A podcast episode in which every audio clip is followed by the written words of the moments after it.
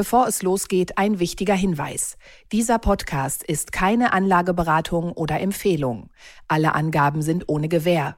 Diese stellen keinen Ersatz für eine professionelle und individuelle Beratung dar. Werteentwicklungen der Vergangenheit sind kein Indikator für zukünftige Wertentwicklung. Aktien fürs Leben. Der Vermögenspodcast von Kapital.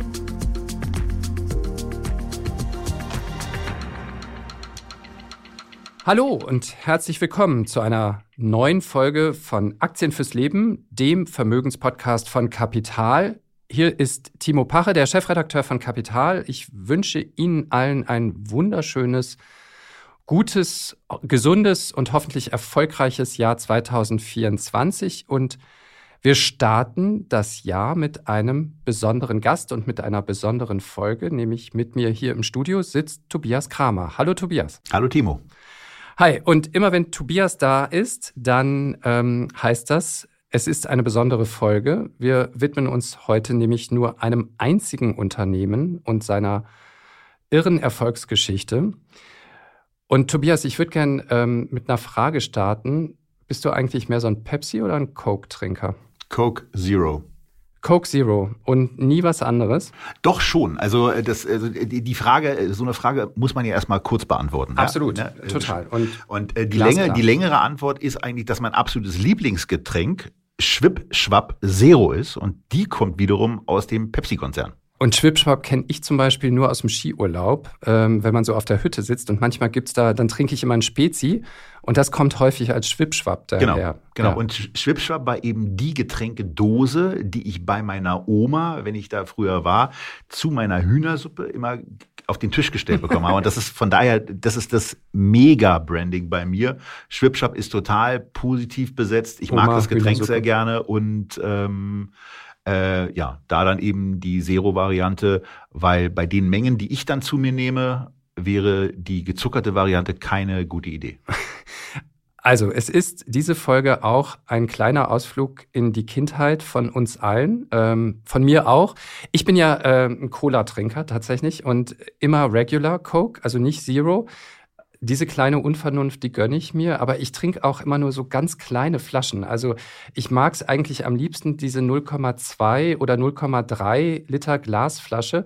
Was ich mir nie kaufen würde, sind diese 1 Liter oder 1,5 Liter Plastikflaschen. Es gibt ja auch die 2 Liter Plastikflaschen. Ja, würde ich mir erst recht nicht kaufen. Und ich frage mich auch die ganze Zeit, warum man die sich kauft, weil das, äh, die, die Kohlensäure hält sich da ja inner, eigentlich nur so einen Tag maximal und dann ist sie raus und dann schmeckt das Zeug fürchterlich. Also Deswegen ähm, trinkt man es eben schneller aus. Genau. genau, und weil ich das nicht schaffe, und weil ich diese Mengen nicht äh, schaffe, trinke ich dann immer so kleine Portionen. Und dann denke ich aber, dann kann ich mir auch die Regular Coke gönnen. Ja. Mit Eis und Zitrone es sei dir gegönnt. Dankeschön. Das ist äh, so die kleine Unvernunft. Aber ähm, so oder so, wie gesagt, es ist, glaube ich, ein Ausflug in, in die Kindheit, die wir mit dieser Folge Ja, für ganz viele. Also ich glaube, für jeden, für jeden, der hier zuhört, ist es ein Ausflug in die Kindheit. Und ich, ich glaube ja eigentlich, dass, dass Aktien fürs Leben im Grunde genommen der also da ist Coca-Cola die Idealbesetzung für eine solche Erzählung, weil es sind eben mehrere Leben, die diese Aktie mit ihrer Geschichte und ihrer Historie eben abdeckt. Und es gibt vor allen Dingen ja auch viele Leben, die auf der Konsumentenseite von diesem Unternehmen und von diesem Getränk mit beeinflusst wurden. Aber es gibt eben auch viele Leben, die dieses Unternehmen sehr entscheidend beeinflusst haben. Die Gründung. Gegründet wurde Coca-Cola von John Pemberton, einem Apotheker aus ähm, Georgia, der im amerikanischen Bürgerkrieg auf der Seite der Konföderierten, ähm, also der Südstaaten, kämpfte und ähm, in einer Schlacht schwer verletzt wurde durch einen Säbelhieb in die Brust.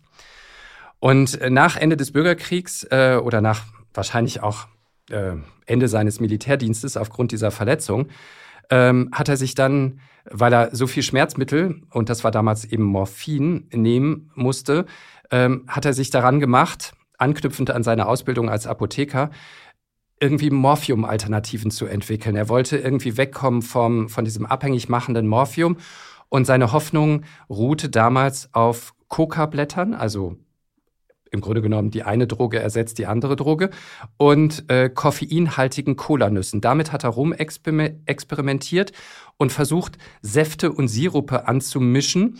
Und er hat da wirklich lange dran geforscht. Bis äh, er die perfekte Coca-Cola-Formel hatte, brauchte er fast zehn Jahre. Und im Sommer 1887, da war er davon überzeugt, dass er die richtige Formel hatte und meldete dann ein Patent an für diese Rezeptur, für diesen Sirup, den er dort ähm, entwickelt hatte. Und dann passierte aber etwas, was, als ich mich eingelesen habe in die Geschichte von Coca-Cola, was ich erstmal gar nicht so richtig verstanden habe. Er hat wenige Tage danach schon wieder alles verkauft oder zumindest zwei Drittel seiner Rechte an diesen ähm, an, an, an dieser Formel hat er verkauft an einen Investor, ebenfalls Apotheker und Apothekengroßhändler, nämlich Acer Griggs Candler für gerade mal 2300 Dollar. Genau, also diese Transaktion ist schon, schon an sich bemerkenswert äh, und weil sie, weil sie eben mit Zahlen zu tun hat, ist er auch mal der, ein oder andere Blick ähm, auf, das, auf das große Ganze wert. Man muss zunächst mal sagen, dass es äh, bei verschiedenen Quellen tauchen diese 2300 auf und manchmal sind es, ist es der Preis, den Kendler insgesamt bezahlt mhm. hat an Pemberton. Also einmal, äh, und zwar an die Pembertons, muss man da korrekterweise sagen, mhm. weil Pemberton hat eben zwei Drittel verkauft. Ein Drittel hat er ähm, in, in dem Bewusstsein dessen, dass er bald sterben würde, was dann ein Jahr später auch passiert ist, äh, seinem Sohn vermacht. Der hatte sich aber an seinem Vater, was äh, Abhängigkeiten anbelangt, ein zu starkes Beispiel genommen und war auch schwerst abhängig äh, und verstarb sechs Jahre später an einer Überdosis Rohopium, hatte aber ähm, schon zwei Wochen nach dem Tod seines Vaters 1888 auch sein Drittel verkauft. Also von daher ähm, bin ich bei den Kalkulationen eher davon ausgegangen, dass diese 2300 Dollar der Preis waren, den Candler damals insgesamt bezahlt hat. Und wenn man das mal in den äh, Gesamtkontext sieht, 2300 US-Dollar damals haben heute ungefähr einen Gegenwert von 75.000 Dollar. Ähm, das ist also die Inflationsberücksichtigung.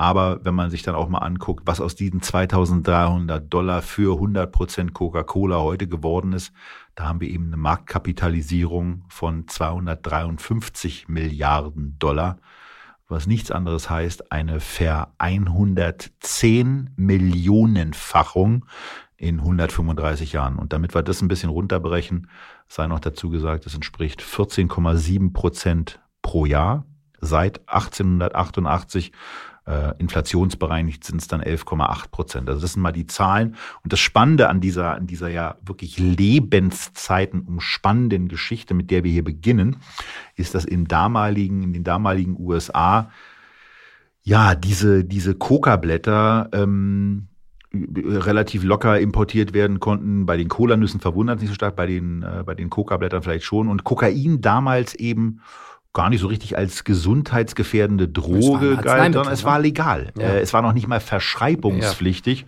Und äh, deswegen konnte Pemberton da eben äh, ja in den, in den Wachphasen seiner Morphiumsucht eben damit rumexperimentieren und hat es dann eben auch reichhaltig getan und hat es so getan, dass dabei ein Produkt rausgekommen ist, was dann von Mr. Kendler sehr, sehr stark weiterentwickelt wurde.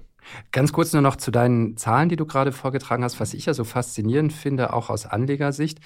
Ähm, diese jährliche Rendite von 14,7 Prozent, ähm, das ist ja eben ohne die Dividende. Nur der Kurs. Nur der Kurs, genau. Und Coca-Cola ist, das wissen viele unserer Zuhörer ja, ein ganz, ganz klassischer Dividendentitel. Die schütten zwei Drittel ihrer Gewinne an die Aktionäre aus. Das heißt, wenn man das noch damit reinrechnen würde, dann ist es wirklich ein sehr, sehr attraktive Aktie über viele Jahrzehnte gewesen. Genau, sehr, sehr lukratives Investment. Ähm, wir kommen ja in, in weiteren Verläufen der, der Aufnahme heute auch noch dazu, äh, wo wir dann sehen, wo Coca-Cola eigentlich den, den hauptsächlichen Nimbus auch aufgebaut hat. Aber äh, gucken wir vielleicht erstmal darauf, äh, was dann passiert ist, als Kendler das Ruder übernommen hat. Denn der hat ja der hat ja schon eine Vision dahinter gehabt und hat gesehen, dass es dabei ein paar Möglichkeiten gibt, äh, die es umzusetzen gilt.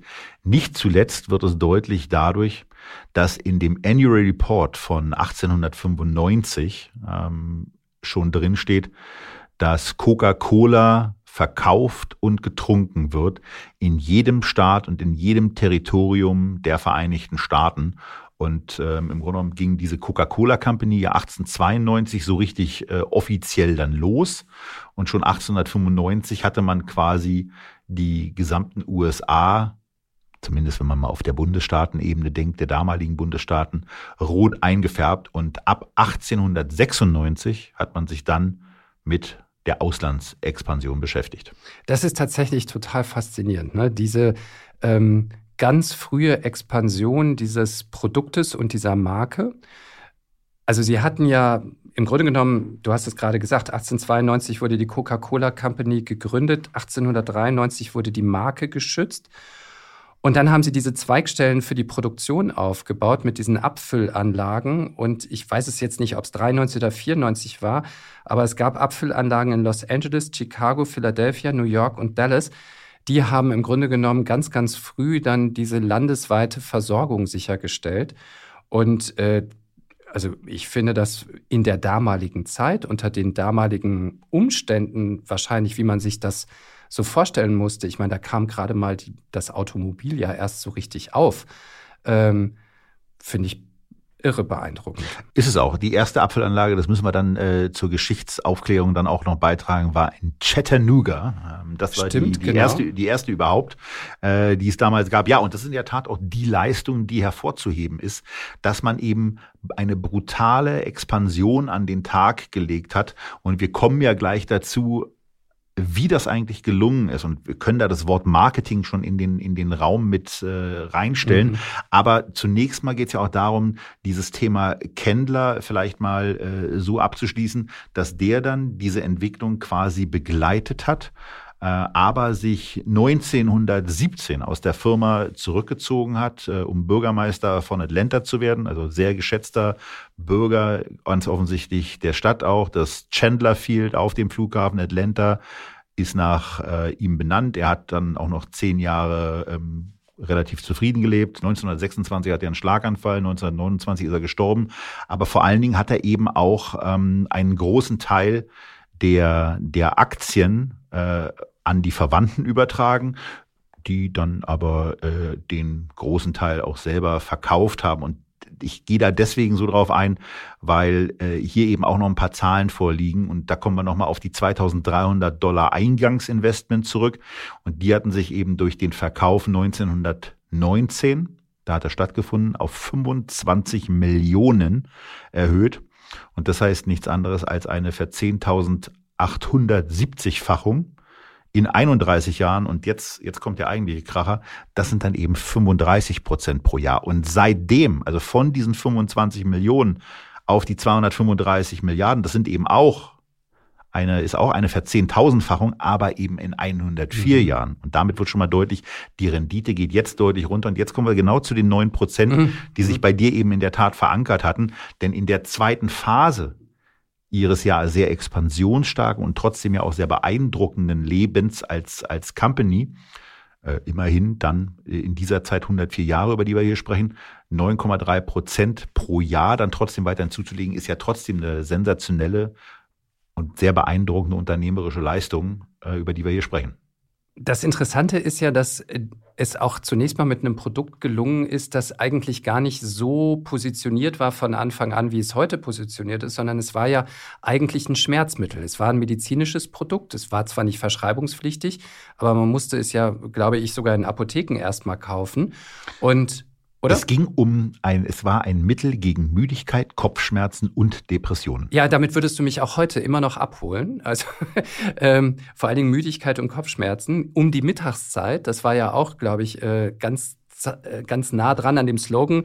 Es richtete sich an diese aufkommende ähm, Kaste der Büroarbeiter, die damals ja dann so um die Jahrhundertwende tatsächlich äh, immer größer wurde. Und da wurde dann dieses, äh, dieses, dieser Sirup verkauft in kleinen Fläschchen mit Sodawasser äh, versetzt und das Glas für fünf Cent verkauft in der Mittagspause gegen die Müdigkeit, gegen dieses Mittagstief wahrscheinlich. Ja, und es gibt eben immer noch, es gibt immer noch ganz, ganz wenige Geschäfte, die diese Coca-Cola immer noch in dieser Sirupform so zubereiten. Äh, also wenn ich das nächste Mal in New York bin, dann hoffe ich, dass ich da, dass ich da ein Video von mache, äh, wo ich mir das dann das erste Mal gönne. Aber eigentlich kann es jeder von euch wenn ihr das nächste Mal an einem Cola-Automaten steht, auch selber nachvollziehen. Denn wenn ihr da genau hinguckt, dann könnt ihr in den, in den Wasser, in dem Wasserstrahl sehen, dass immer so ein Tröpfchen Sirup reingespritzt wird. Ähm, und das ist eigentlich genau das Thema, wie es eben heute auch noch zubereitet wird, dass nämlich der Sirup und das Wasser vermischt werden.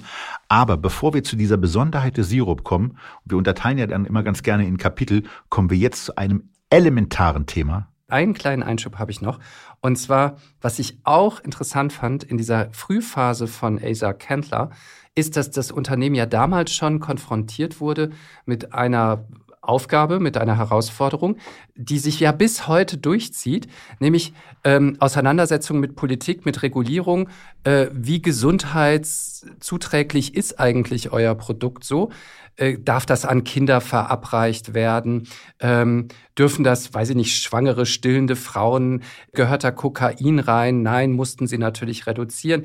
Und was ich irre fand, war, dass schon 1911, glaube ich, war es, ähm, die Zentralregierung in Washington auf den Plan getreten ist und gesagt hat, Leute, das, was ihr da verabreicht, das ist für Kinder eigentlich nicht geeignet. Und Coca-Cola damals schon dann auch sich beugen musste und sagen musste, ja, okay, ihr habt recht, äh, wir verkaufen unsere Produkte künftig und wir richten auch unser Marketing künftig aus auf erwachsene Zielgruppen und nicht mehr auf Kinder und Jugendliche. Und das ist ja ein Thema Zuckergehalt, ähm, was ist das mit haben Sie dann aber irgendwann ganz schön kräftig vergessen, oder? Ja, aber also es kommt ja immer wieder. Ich finde, also du hast ja jetzt zum Beispiel die Diskussion über Aspartam und dieser Süßstoff in deiner Cola Zero und wie gesundheitsfördernd oder, oder schädlich ist der eigentlich auch.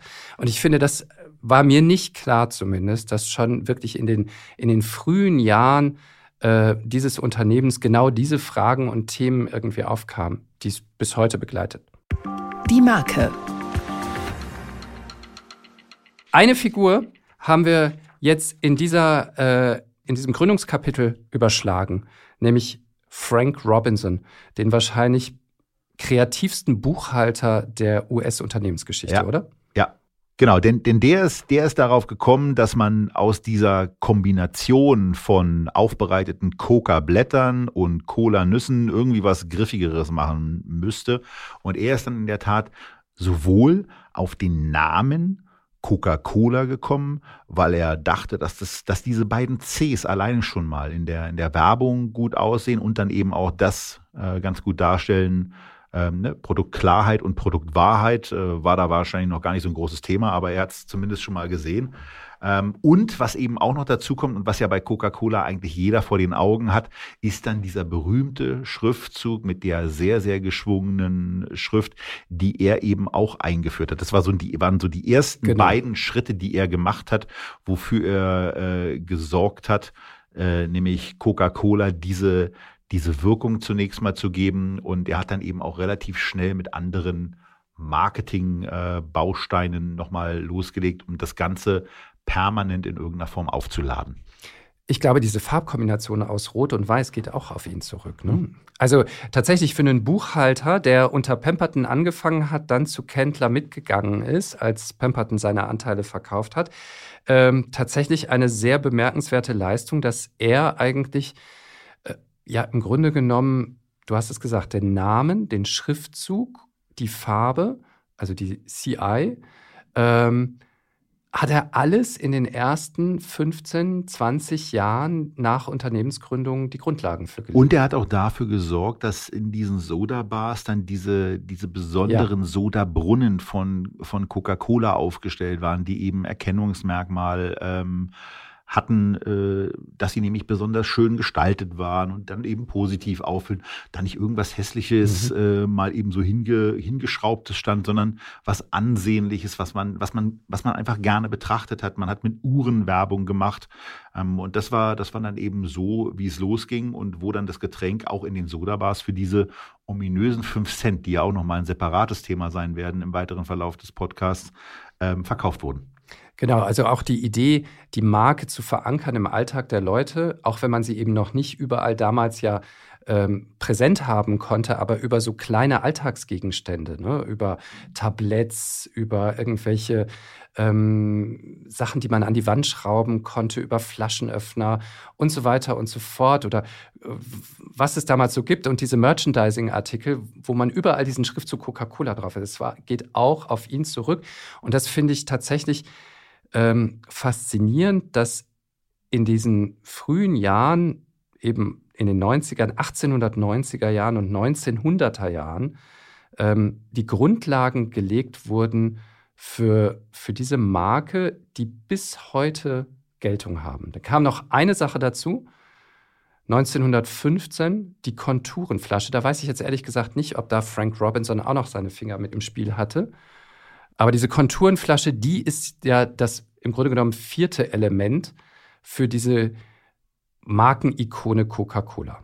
Genau, der, der Humpelrock, äh, wie er genannt wird, oder gelegentlich auch als Mae West bezeichnet wird, ein Filmstar aus den 30ern, der die offenbar äh, erste Femme fatale war, ähm, aber effektiv auch noch zu jung war, um wirklich Modell für diese, ja, in irgendeiner Form äh, leicht weiblich wirkenden äh, Rundungen äh, äh, zu erinnern, äh, die man mit May Western in Verbindung bringt. Ähm, und also was offenbar bei der Prototypengestaltung der Flaschen eine wesentlich stärkere Rolle gespielt hat, war offenbar eine gläserne Tiffany-Vase. Ähm, genau, das habe ich auch gelesen und die dafür offenbar eher Modell gestanden hat. Gesehen. Und es würde, es würde auch Sinn machen. Also May West ist quasi erst in den, in den 1930ern wirklich äh, richtig berühmt geworden und da war die Flasche ja schon 15 Jahre auf dem Markt.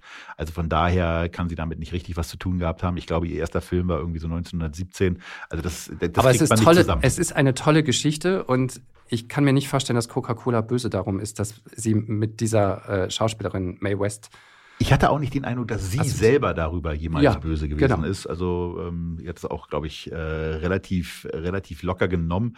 Aber es war nicht nur die Flasche. Also die Flasche war natürlich mhm. etwas etwas Wichtiges und da kann sich ja auch mal jeder jeder Zuhörende fragen ähm, an, an welche Flaschen er eigentlich so mhm. denkt, die eine besondere Form haben. Also wir haben hier in, in unserem Vorgespräch eben und auch die Frage gestellt, welche charakteristischen Flaschen man denn eigentlich so kennt. Und ähm, da gibt's jetzt nicht so viele. Also da gibt's natürlich Coca-Cola, da gibt es dann dieses, dieses französische Mineralwasser. Oh, Perrier meinst du? Genau. Mit diesen kleinen grünen, bauchigen Flaschen, genau. das stimmt. Und daneben dann immer die Orangina im Regal. Ja, die Franzosen stehen auf bauchige ja. Flaschen. Das Richtig. ist in der Tat dann die ja. Orangina. Da gibt es klassische Formen wie die Absolut Wodka-Flasche. Mhm äh, die ja, die ja auch in der Werbung mitunter äh, mit ihrem ans ikonenhafte erinnernde Design ganz gerne auftritt.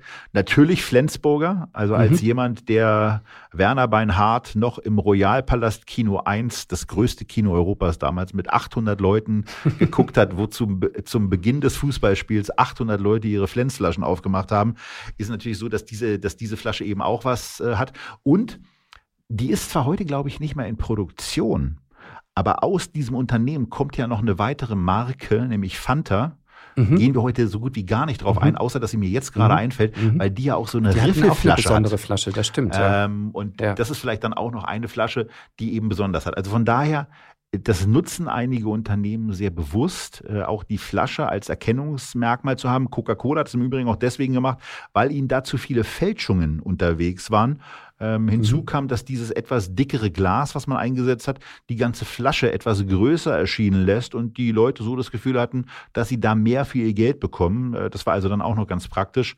Ähm, aber es ging vor allen Dingen auch darum, sich, sich abzusetzen und ein klares Statement gegenüber den standardisierten Flaschen zu setzen und zu sagen, hier sind wir, trink Coca-Cola, das ist das Original. Ähm, und Stimmt, der Slogan Drink Coca-Cola. Geht der nicht sogar auch auf Frank Robinson der zurück? Der geht auf Robinson zurück, in der Tat, denn ähm, also am Anfang, am Anfang war es so, dass die von der ja schon äh, annoncierten Büro mhm. Mitarbeiter, die Geschäftsleute adressiert wurden mit dem Werbespruch, eine Coke um acht wirkt bis elf. Mhm. Also da hat man genau die Phase erstmal mit der Morgenmüdigkeit mhm. bis zum frühen Mittagessen äh, schon mal so hinter sich gebracht. Und daraus wurde dann in der Tat der auch noch heute benutzte Slogan Drink Coca-Cola. Ähm, äh, eine, zweite, eine zweite Sache war übrigens aber auch, weil wir über die Geschäftsleute jetzt gesprochen haben und du schon gesagt hast, dass, dass Kinder das auch ganz gut fanden. Äh, Frauen übrigens mhm. auch. Also mhm. Frauen mochten Coca-Cola auch und deswegen musste schon äh, ein ganzes Stück früher als 1911 eine, eine Kommunikationsänderung her und äh, Robinson leitete ab 1905 so eine, so eine Imagewende ein und ähm, ja, hat dann äh, eher auf delicious and refreshing äh, und auf positive äh, Adjektive dann gesetzt, um die hervorzuheben und nicht mehr so sehr auf, auf berufliche Sachen und Wachhalter und äh, äh, auf Kopfschmerzen oder sowas, was dann eher eine negative Konnotation hat, sondern ist man schon deutlich offensiver auch auf andere Zielgruppen zugegangen und hat eben gesagt, hier, wenn du was Erfrischendes haben willst, dann nimm Coca-Cola. Genau, das ist ja, das ist ja die interessante Umpositionierung, die man dann so stillschweigend mehr oder weniger gemacht hat, dass man gesagt hat, wir sind eigentlich gar nicht nur noch ein Schmerzmittel und ein medizinisches Produkt, sondern wir sind einfach ein Erfrischungsgetränk. Trink uns. Und dann denkt man natürlich bei Erfrischungsgetränk vor allen Dingen an Sommer. So geht es mir auch. Ich bin ein klassischer Coca-Cola-Sommertrinker. Und dann haben die sich aber überlegt, ja, aber wir müssen ja auch im Winter wollen wir unseren Zeug verkaufen. Und da haben sie ja, haben sie ja sich den nächsten großen Marketing-Gag überlegt. Der fällt jetzt nicht mehr in die Amtszeit von Asa Kendler, ist aber unter Marketing äh, absolut ähm, essentiell gewesen für diese Marke, nämlich Weihnachten. Ja, 1931 gab es einen neuen Werbeträger bei Coca-Cola, nämlich den Weihnachtsmann. Und der wurde von Haddon Sandblom, ähm, das war der Künstler, der hinter den, hinter den Malereien, hinter den Bildern stand. Der hat den, der hat den auch lange gemalt. Der hat den von 1931 bis 1964 ähm, nach, nach einem Freund zunächst mal und als der dann verstorben war, hat er sein Spiegelbild genommen und hat den dann, hat das dann einfach als Vorlage genommen und hat diesen freundlich, gemütlich wirkenden alten Mann mit einem weißen Bart und auch äh, diesem, diesem, ja, charakteristisch dann gewordenen roten Weihnachtsmannmantel ähm, gemalt und entsprechend positioniert. Und also Sie haben es nicht erfunden, das, um das nochmal hier klarzustellen, um diesen Mythos so ein bisschen aufzuhaben, sie haben den Weihnachtsmann nicht erfunden, aber sie haben ihn zumindest übernommen und dann dafür gesorgt, dass er so eine weltweite Ikone wurde, so wie er heute eben aussieht. Weißer Bart, weißer Rauschebart und dieser äh, rote pelzbesetzte Mantel. Genau, und das Rot, das Rot geht zurück, das hat, da hat der Spiegel einen ganz schönen Artikel drüber geschrieben, ähm, auf äh, ein, einen angeblich mythenumworbenen Bischof, nämlich Nikolaus von Myra, der soll schon im vierten Jahrhundert nach Christus A Wunder gewirkt haben und dann auch noch großzügige Geschenke gemacht haben. Und äh, ja, er ist dadurch aufgefallen, dass sein Gewand eine rote Bischofsrobe war, ähm, mit der er das eben getan hat und mit der er in Erinnerung geblieben ist. Und deswegen tauchte der Weihnachtsmann immer auch mal in Rot auf, aber lange Jahre eben auch in Braun mhm. und mit einer braunen Kutte und äh, dadurch, also das, dadurch, dass Coca-Cola dann eben sehr, sehr penetrant und ja auch mit, mit wirklich großem finanziellen Aufwand. Äh, jeder erinnert sich, glaube ich, auch aus, in seiner Kindheit an, an Weihnachtsspots. Irgendwann sind die Trucks ja dann auch in Deutschland wirklich gefahren und äh, stellen immer, äh, stellen immer ein extremes äh, ja, ein extrem emotionales Erlebnis da, wenn man das dann äh, mal so erleben kann. Wir können das ja hier sagen. Wir hatten eigentlich vor, diese Folge ja euch, liebe Zuhörerinnen, Zuhörer, äh, unter den Christbaum zu legen, noch pünktlich vor Weihnachten. Das hat dann nicht geklappt, weil ähm, eine Erkältung mir den Strich dadurch gemacht hat. Aber ähm, deswegen holen wir die jetzt hier heute nach. Aber äh, ich habe jetzt dann, als ich da so krank auf dem Sofa lag, ähm, tatsächlich die Werbung auch wieder dieses Jahr gesehen. Also diese Coca-Cola-Trucks und so weiter und so fort. Diese ganz klassische Cola-Werbung, die kommt ja jedes Jahr zu Weihnachten nochmal wieder. Und das finde ich schon auch total faszinierend. Ja, genau. Und da sind ja dann, da sind ja dann auch wirklich einige wirklich sehr, sehr, ja, legendär geworden. Also ähm, Melanie Thorntons uh, Wonderful Dream hat es wirklich auch in den Tempel der Weihnachtsklassiker mhm. geschafft. Ähm, und ja, ist eben einer der, der Songs, die davon mitgetragen wurden. Und also immer, wenn man diesen Song hört, hört man eben auch in irgendeiner Form. Äh, Leider viel zu früh gestorben. Genau. Damals bei einem Flugzeugunglück äh, 2001, ähm, ja, bei einem Anflug auf Zürich stürzte die Maschine leider ab. Ähm, und zwar gerade zu der Zeit, als dieser Song mhm. raketenmäßig abging. Mhm. Und ähm, ja. Aber dieser Song hat sie unsterblich gemacht. Das ist so. Ja, also das ein weiteres Beispiel für den irren Marketingaufwand und, und den Marketingerfolg, den Coca-Cola in die Markenbildung selber investiert hat. Und ähm, nur noch mal so ein paar Zahlen. Um 1900 herum betrug das äh, Werbebudget, habe ich nachgelesen, 85.000 Dollar. Und zehn Jahre später, also 1910, noch unter der Ägide von Frank Robinson, ähm, schon eine Million Dollar. Das gibt wahrscheinlich nicht viele Unternehmen, die damals äh, schon so viel Geld für Marketing ausgegeben haben. Und ich habe mal versucht, noch rauszukriegen, wie viel Marketing ähm, Budget Coca-Cola heute so investiert. Die letzte Zahl, die ich gefunden habe, äh, ist allerdings schon ein paar Jahre älter. Da waren es 4 Milliarden US-Dollar im Jahr 2016. Und damit hat es Coca-Cola geschafft, eine der wertvollsten Marken der Welt zu werden. Sie waren wahrscheinlich lange Zeit sogar die wertvollste Marke der Welt, aber in der Zwischenzeit sind so ein paar andere Marken dazwischen gefunkt oder sind da ähm, ebenfalls aufgestiegen in diese Liste und haben auch deutlich überholt. Apple liegt heute weit vorne mit einem Markenwert. Ich habe hier die letzte Erhebung äh, von so einem Branchendienst, Kantar. Ähm, danach hatte Apple 2023 einen Markenwert von 880 Milliarden US-Dollar. Google, Microsoft, Amazon liegen heute alle vor Coca-Cola. Aber immerhin Coca-Cola ist noch in den Top 10 vertreten und kommt heute auf einen Markenwert von 106 Milliarden US-Dollar. Äh, nur für die Marke, den Schriftzug und was man sonst so mit Coca-Cola verbindet. Ja, bei diesen Statistiken ja. frage ich mich immer wieder, äh, wie, wie, das, wie, wie ermitteln die das ja. eigentlich? Und ähm, da, da frage ich mich dann immer wieder, würden sie sich zehn Minuten meinen Fragen aussetzen? Ähm, da, also, Kannst ich, du ja mal probieren. Aber natürlich haben diese Marken einen Wert. Ne? Und, ja klar, man sieht es ja auch ja. immer daran, wenn man beispielsweise mal, mal andere Sachen in dem, in dem Schriftzug von Coca-Cola geschrieben sieht. Also wenn man beispielsweise Porsche in den Coca-Cola-Schriftzug bringt. Oder wenn man es auch ja. umgekehrt macht. Genau. Oder äh, wenn man, wenn man ja. ähm, in irgendeiner Form diese, diese McDonalds-Anmutung irgendwo hinbringt. Das ist total witzig, dass man sofort sieht. Ja, man erkennt ähm, es sofort. Genau. Und es funktioniert auch sofort. Und ähm, die Tatsache, dass du immer noch Gänsehaut bekommst, wenn du den Coca-Cola Song von Melanie Thornton hörst äh, oder ich, äh, wenn ich mich daran erinnere, ähm, wir kommen ja gleich noch auf den Wettkampf mit Pepsi. Ähm, das ist ähm, ja, das ist halt auch Markenbildung ne? und ein Markenwert. Genau, also das, das ist etwas und ähm, mir ist als Abbinder neben dem, neben dem Weihnachtsmann eben noch äh, wichtig, äh, so zwei Sachen damit auch äh, mit einzubeziehen, die für die Verbreitung und für den Erfolg von äh, Coca-Cola sehr wichtig waren. Du hast ja eben schon angesprochen, dass du gerne kalte Coca-Cola mhm. trinkst, was im Sommer mhm. total schwierig ist, ähm, denn ähm, da muss es ja etwas geben, was die Dinger kühlt. Und äh, da war es dann eben schon sehr wichtig, dass in den 20er Jahren der Kühlschrank Bestandteil der, der modernen Küche wurde.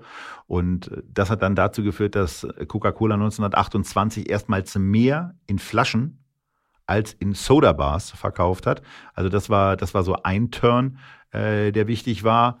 Ähm, eine wichtige Erfindung war im Übrigen auch, also nicht nur, dass wir die Flasche hatten, die besonders äh, schön war, aber die Flasche hat bei hat eigentlich überall einen relativ standardisierten Ausgang und der wird verschlossen durch den Kronkorken, der zwischenzeitlich eben auch mal erfunden wurde und äh, seitdem eben dann dafür sorgt, dass diese Kohlensäure, die ja für dich dann auch sehr wichtig ist, dass es entsprechend frisch ist, äh, dann eben auch äh, in den Flaschen drin bleibt. Und, ähm, und der Öffner eben, kriegte dann wieder das Coca-Cola-Zeichen draufgestellt. Genau, das waren eben zwei sehr, sehr wichtige ja. Entwicklungen, die es gab. Total. Also einmal der Kronkorken und, ein, und zum anderen dann eben noch der, der Kühlschrank, der dafür gesorgt haben.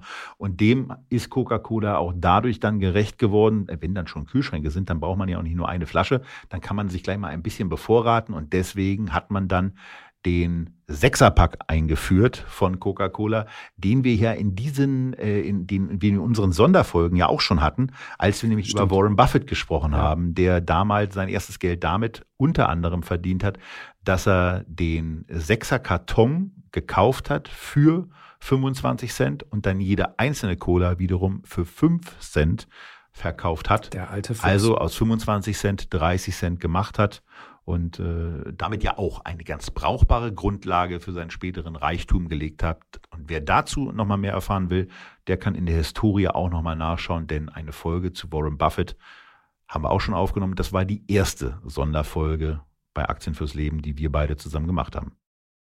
Der Vertrieb.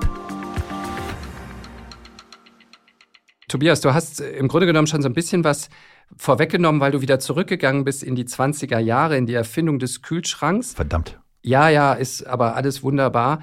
Ähm, es stimmt ja alles. Ähm, das Interessante ist ja, diese 20er Jahre, da hatte sich der Asa Kendler dann zurückgezogen. Du hast es eingangs ja erwähnt. Ähm, seine Familie hat relativ schnell nach der Übertragung seiner Anteile die Anteile wiederum verkauft und zwar an zwei Familien, Stetson und Woodruff. Und Robert Woodruff, ähm, das war einer der Söhne, glaube ich, oder eine, eines der Kinder, hat ähm, in den 20er Jahren dann als CEO die Unternehmensführung übernommen, relativ schnell. Und der, der konnte ja aufsetzen. Das Marketing war ja im Grunde genommen gelegt, äh, die Markenführung, das war alles schon da. Was der jetzt organisieren musste, war die Expansion. Das war der Vertrieb.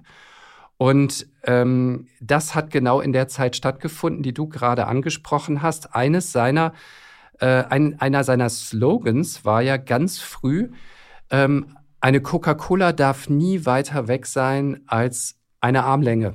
Und äh, das war genau möglich eben mit den Kühlschränken, die du gerade angesprochen hast, mit den Getränkeautomaten, die dann aufkamen. Die Getränkeautomaten. Ja. Die Getränkeautomaten, die noch für eine ganz andere Sache total interessant und wichtig waren, nämlich für die 5-Cent-Münze, die dort eingeschmissen wurde. Mann, da kommen wir auch noch zu. Mein Gott, wozu wir noch überall kommen. Genau, und die man dann überall aufstellen konnte im ganzen Land. Ja. Nämlich äh, insbesondere an Tankstellen, wenn man ähm, geschlauchte Lkw-Fahrer oder Autofahrer erreichen wollte, die mal eine Erfrischung brauchen. Genau das ist ja auch die Situation, wo man heute gerne noch zu einer 100 Cola Pro. greift. Genau. 100 Pro, 100 Pro. Also wo man, wo man genau auch heute noch sagt, nach dem Motto, ich will was Kaltes haben, ich will was Erfrischendes haben, ich will vielleicht auch ein bisschen was Muntermachendes haben. Und damals gab es eben 1,5 Millionen naja, man hat sie Tankstellen genannt. Es waren dann eher so Abfüllsäulen, muss man sich vorstellen. Genau, so Zapfsäulen. Ne? Genau, ich habe dann, ich hab dann einmal nachgeguckt, äh, in Vorbereitung auf die Sendung heute sind es etwa 150.000 Mhm. Tankstellen und die sehen natürlich heute ein bisschen anders aus. Ne? Also erstmal gibt's meterlange Kühlschränke da, wo dann irgendwie ganz verschiedene Getränke drin sind. Dann sind da Starbucks-Spezialitäten drin, dann sind da Red Bull-Spezialitäten drin und dann sind da ganz verschiedene andere Sachen auch noch drin, aber eben Coca-Cola immer mit einem, mit einem Standardsortiment.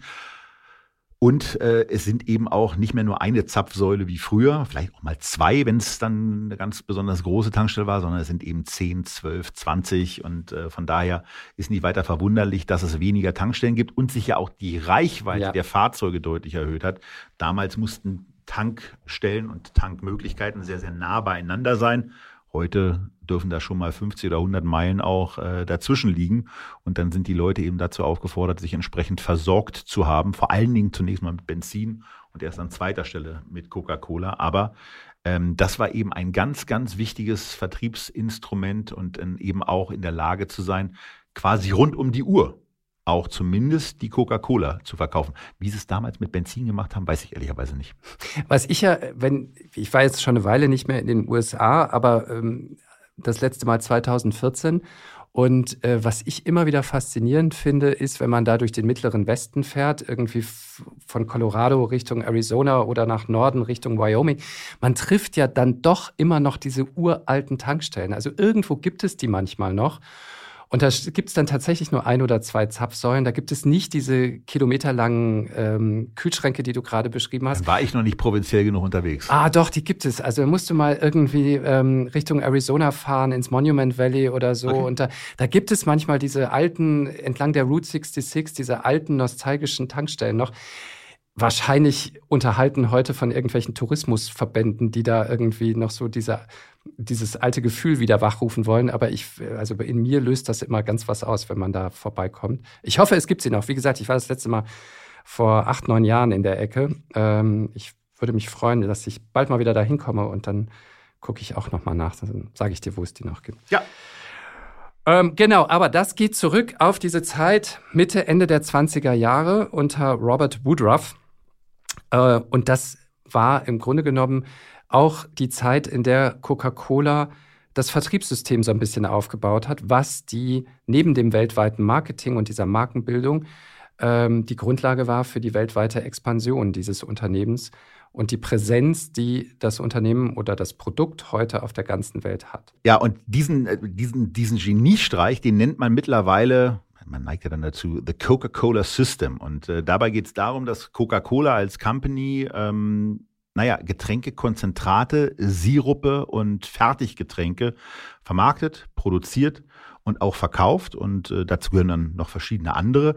Äh, Coca-Cola ist halt das bekannteste und auch das namengebende. Ähm, und äh, Coca-Cola war und ist eben in der, in der Lage, eine globale Reichweite äh, mit, mit, mit, einem, mit einem ja, sogenannten lokalen Fokus äh, zu schaffen, weil sie eben, weil sie eben so eine Lieferkette aufgebaut haben zwischen dem Unternehmen und den Apfelpartnern, äh, um, um die es dann geht und die dann eben den Sirup. Genau, das ist das Entscheidende. Ne? Die genau. machen nur so ein Konzentrat. Genau. Da in ihren Fabriken machen sie so ein Konzentrat, das verschiffen sie liefern es aus an die Abfüller und die versetzen es dann mit kohlensäurehaltigem Sodawasser und füllen es ab in die ikonografischen Flaschen äh, oder auch in die Dosen oder in die Plastikflaschen. Genau. Coca-Cola ist einfach der Eigentümer der Marken und verantwortlich für Marketing und äh, für, das, für das Produkt. Und die Abfüllpartner, die produzieren dann, die verpacken, äh, die vermarkten auch bei sich im Markt. Also die sorgen dann, die sorgen dann bei sich im, im Heimatmarkt dafür, dass in den Supermärkten eben das Getränk auch ordentlich positioniert ist.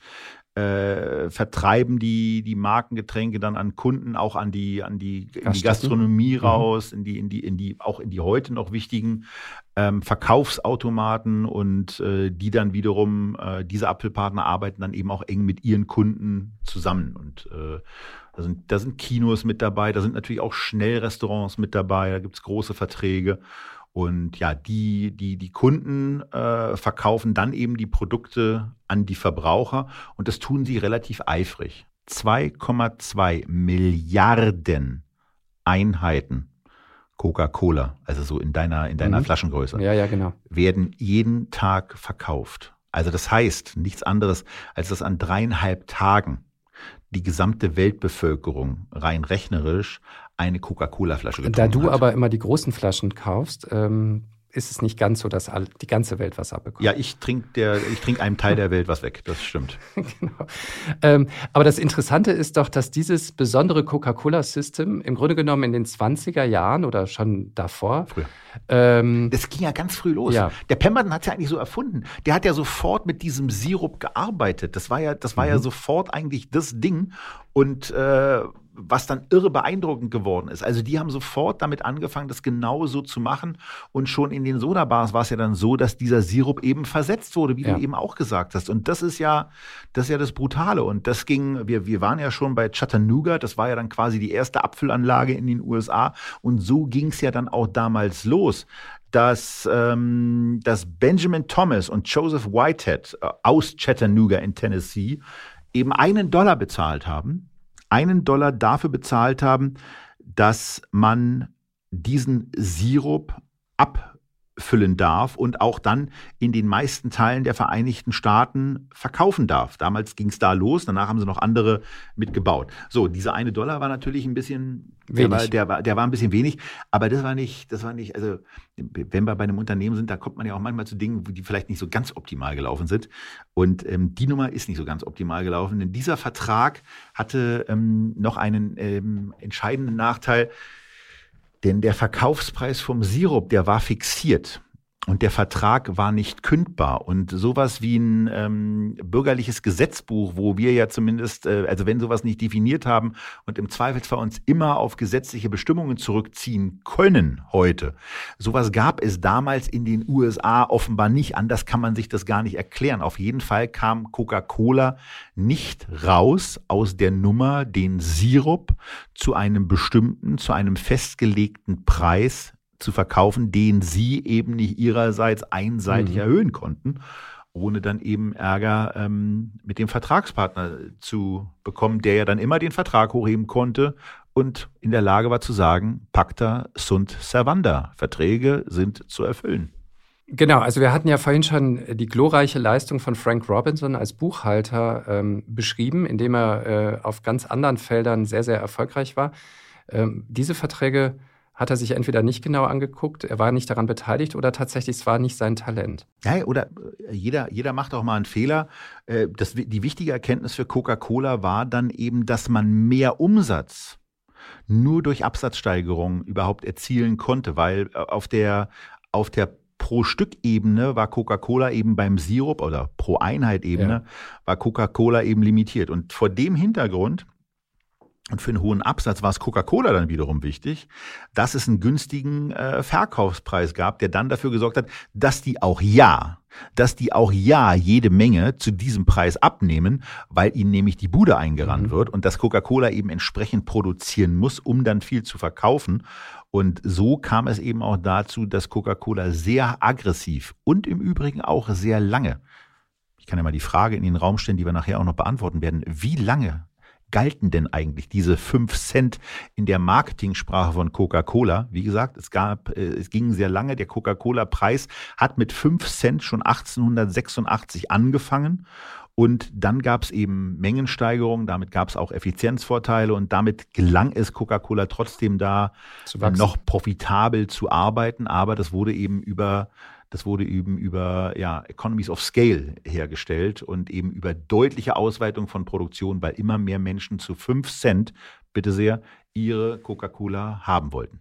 Und das ist das andere Faszinierende neben dieser Markenbildung, diese globale Expansion, die jetzt hast du gerade sozusagen die betriebswirtschaftliche Logik dahinter auch erklärt, ähm, die ja total früh angefangen hat. 1929, also wir sind immer noch in den 20er Jahren, wurde in Essen in Deutschland die erste Abfüllanlage ähm, eingeweiht. Ähm, das war damals die Essener Vertriebsgesellschaft für Naturgetränke, erhielt die Konzession zum Abfüllen von Coca-Cola. Zehn Jahre später, also 1939, zu Beginn des Zweiten Weltkrieges, gab es 50 regionale Abfüller in Deutschland, die 4,5 Millionen Kisten mit kleinen Colafläschchen damals auslieferten das finde ich schon total irre, wie man es geschafft hat, in diesem System dann genau diese globale Expansion zu betreiben, die man ja brauchte, um bei der Vertrags- und Preisgestaltung tatsächlich das Geschäft groß zu machen und profitabel zu machen. Ja, wobei diese Preisgestaltung, also wenn ich richtig informiert bin, galt das nur ja, für die USA. Das stimmt. Ähm, von daher, das hat ihnen ja. da schon, da schon ein bisschen den das hat sie gerettet. Ja, ähm, vielleicht, ja, da hast du recht. Ja. Das hat sie gerettet, aber äh, nichtsdestotrotz, das Problem hattest du eben äh, dann in den USA. Aber die, die Leistung dieser, dieser Expansion, insbesondere den Sirup dann in ja alle Länder, das ja. muss man sich auch mal reinziehen. China, alle, 1933. Alle Länder dieser Welt haben Coca-Cola außer zwei. Ja. Nordkorea, Wobei ich immer im Kopf habe, dass angeblich Kim Jong-un doch gerne Coca-Cola trinkt, oder? Der, der, ist ja nicht, der ist ja der Machthaber, der ist ja nicht äh, Nordkorea. Und Kuba angeblich, das kann ich mir aber auch nicht vorstellen. Warst du schon mal da? Nee, ich war noch nie in Kuba. Ja, ich dummerweise auch nicht. Ähm, ich ich kann es mir auch nicht, ich kann es mir auch nicht so richtig vorstellen, dass es auf Kuba nicht, äh, nicht auch Coca-Cola gibt. also zumal es ja Kuba Libre irgendwie ist ja nicht denkbar. Also klar, es gibt auch andere Colas als Coca-Cola, aber trotzdem ist Ja, aber das heißt ja, das heißt ja nichts. Also ich meine, es kommt, der Rum kommt ja raus, aber ja. die Coca-Cola kommt vielleicht nicht rein. Das, ja, äh, ja, ja genau. Also schon, ja, aber irgendwie kann ich es mir nicht vorstellen. Also, aber gut, das aber es ist eben auch die, die schöne Schreiben Sie es uns. Wir haben doch viele Zuhörer, die wahrscheinlich schon in Kuba waren. Also das würde mich echt mal interessieren. Gibt wir, es? wir wollen Twitter-Posts sehen mit der Folge und einem Foto äh, am kubanischen Strand Stimmt, und einem Kuba Libre in der Hand. Sehr gut. Viel Freiheit, wenig Kuba oder viel Kuba, wenig Freiheit, wie auch immer. so, also diese, diese globale Expansion, die ganz, ganz früh stattgefunden hat, in Deutschland dann unterbrochen vom Zweiten Weltkrieg, aber auch direkt danach wieder aufgegriffen wurde. Ähm, in den 50er Jahren erhielt Max Schmeling die Konzession zum Abfüllen von ähm, Cola in Hamburg, in der Region im Großraum Hamburg. Und 1967, auch die Zahl fand ich sehr beeindruckend, gab es in Deutschland äh, oder wurden in Deutschland 100 Millionen Kisten mit Coca-Cola-Flaschen ausgeliefert und produziert. Ich frage also, mich dann immer, also, das, also ich kenne diese Statistiken auch, diese 100 Millionen Kisten und so weiter.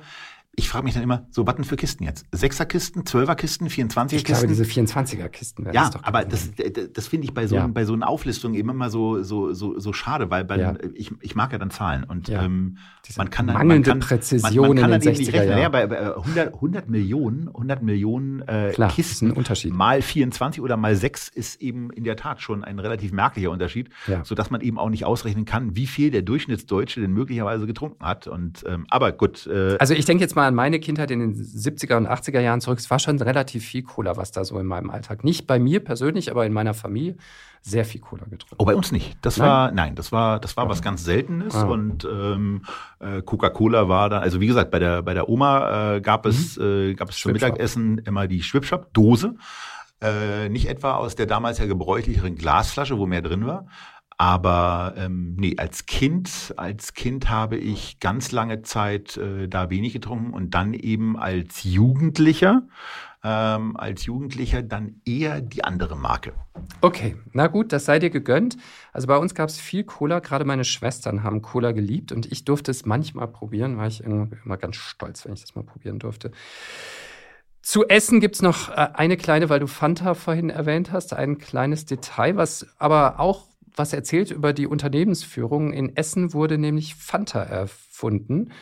Und ähm, das hat man dann als Coca-Cola sich irgendwie angeguckt. Man guckt sich, glaube ich, häufig bei Coca-Cola so regionale Produkte, die gut funktionieren, an und überlegt sich, ist das etwas, was wir eben auch in unsere globale Produktstrategie irgendwie integrieren können?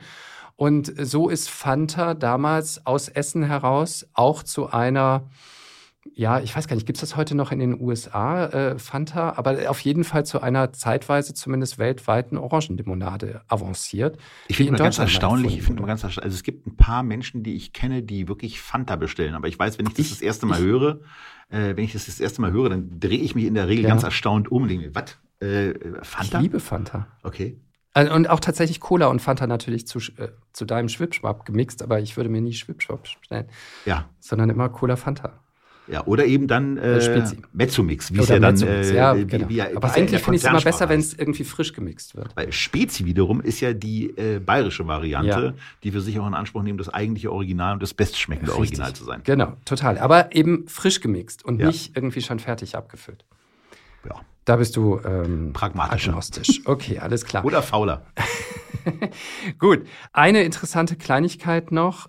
Aus China musste man 1949, wenig überraschend nach Gründung der Volksrepublik China, wieder raus als große Marke des Westens, als kapitalistische Marke.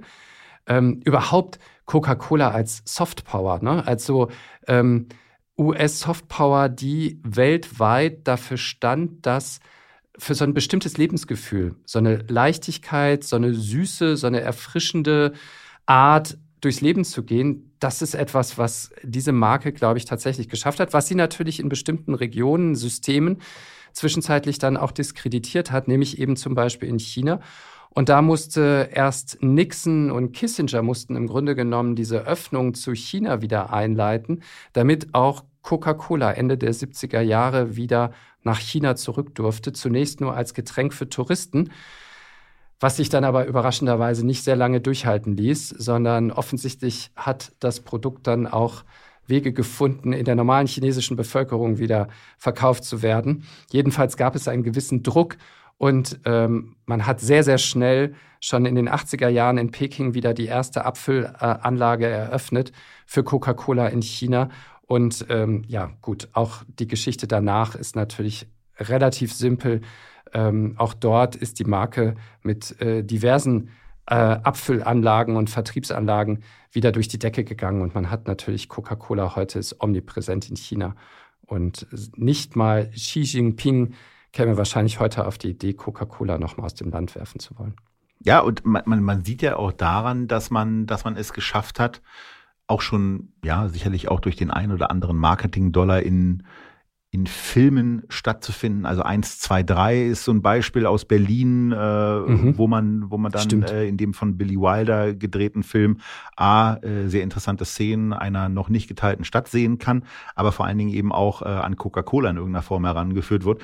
Und äh, in der Tat aus meiner Kindheit ist noch ein, ist mir noch ein Film präsent, den ich glaube ich auch wirklich im Kino gesehen habe, nämlich Die Götter müssen verrückt sein.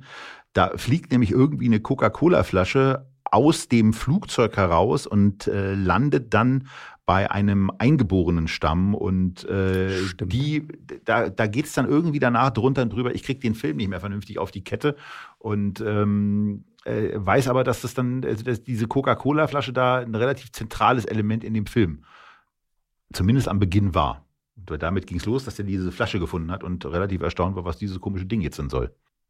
So, jetzt haben wir viel über globale Präsenz und äh, wie toll das alles funktioniert hat gesprochen, aber bei jedem Unternehmen gibt es eben auch mal so die eine oder andere Situation, wo es nicht so ganz rund läuft oder wo irgendwas total Dämliches passiert oder auch was Ungünstiges, äh, sei es durch Vertragskonstellation oder durch einfache Blödheit ähm, und Fehlentscheidungen, die aus dem Management heraus äh, getroffen werden. Und wir haben noch zwei Sachen, über die wir hier sprechen wollen. Eine hatten wir im Grunde genommen schon so ein bisschen mit drin. Die Vertragsgestaltung. Das war die Vertragsgestaltung in der Tat, die dann mhm. zu dieser äh, 5-Cent-Variante geführt hat, wo Coca-Cola dann eben gesagt hat, na gut, wenn wir aus dem Vertrag nicht rauskommen, dann liebe Freunde der Sonne, dann sorgen wir aber auch dafür, dass eure Margen nämlich im Übrigen auch beschränkt sind. Und das machen wir dadurch, dass wir nämlich Marketing Power da reinbringen, wo es euch am Ende wehtut. Denn wenn der Maximalpreis durch unsere Marketingkommunikation bei 5 Cent eingebrannt ist im Kopf,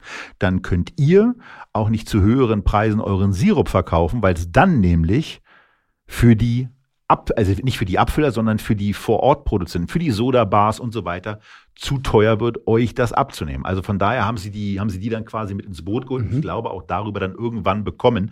Denn ich hatte ja vorhin schon gesagt, dieser 5-Cent-Preis, der galt in den USA sehr, sehr lange.